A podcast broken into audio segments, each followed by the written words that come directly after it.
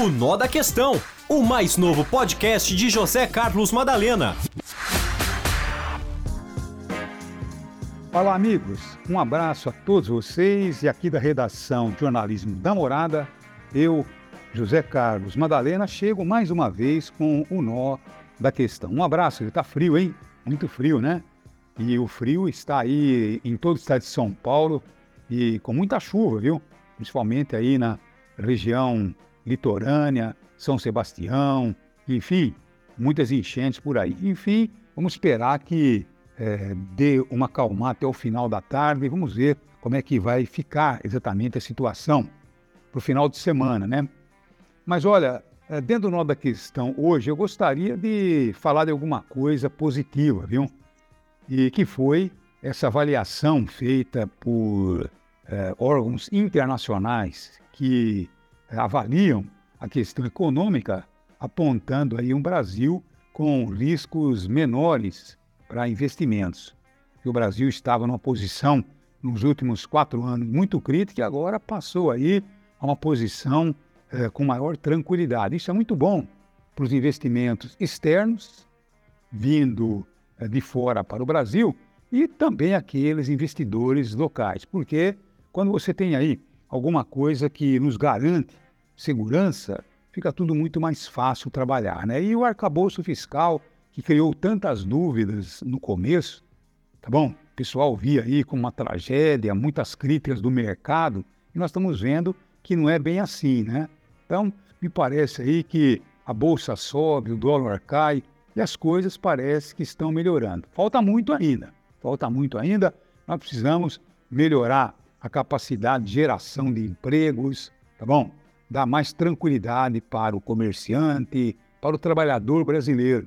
É isto aí, melhorar é, o Brasil como um todo para que o país ele volte e retome o seu é, crescimento. Então, vamos esperar os próximos passos, né? Porque, repito, tem muita coisa a ser feita, tá bom?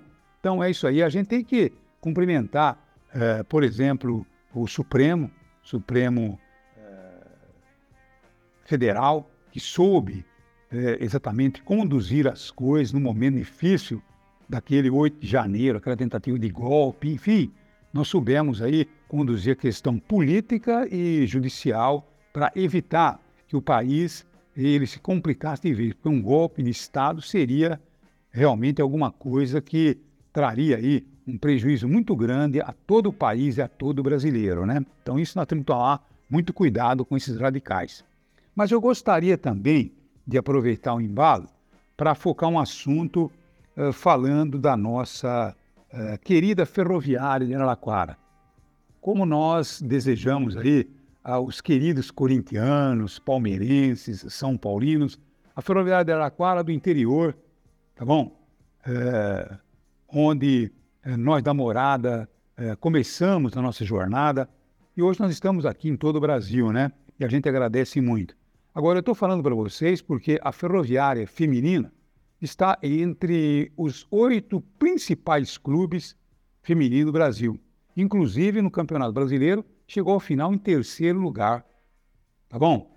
Agora, o que eu gostaria de focar, que é profundamente lamentável, que as emissoras de televisão que vão transmitir esses jogos finais simplesmente ignoraram a ferroviária. Não vão transmitir um jogo sequer da ferroviária de Araquara.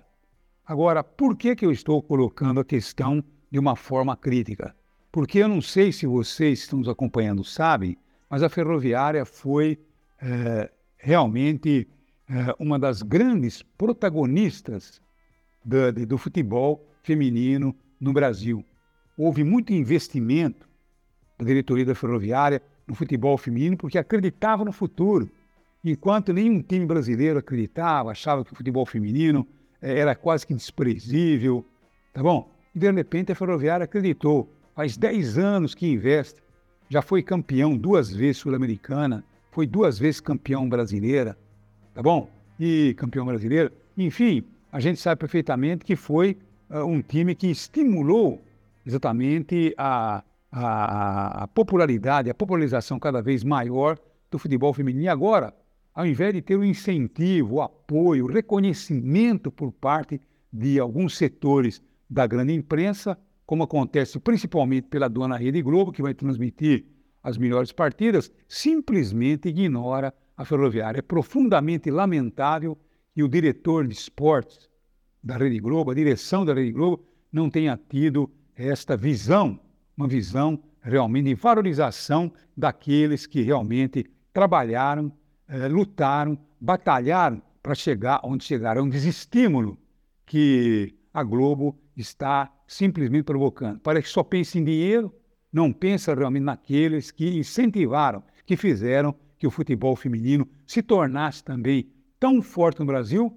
como hoje é muito forte em vários cantos do mundo. Então fica aí a nossa visão crítica e que um comentário como esse chegue à direção da Globo para que esse pessoal pense um pouco mais. Porque não é só dinheiro, não. Tá bom? Também nós temos que ter reconhecimento por aqueles que brigaram, lutaram para que a coisa chegasse a esse ponto. Tá bom assim?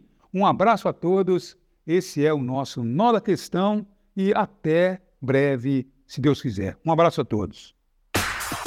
O Nó da Questão, o mais novo podcast de José Carlos Madalena.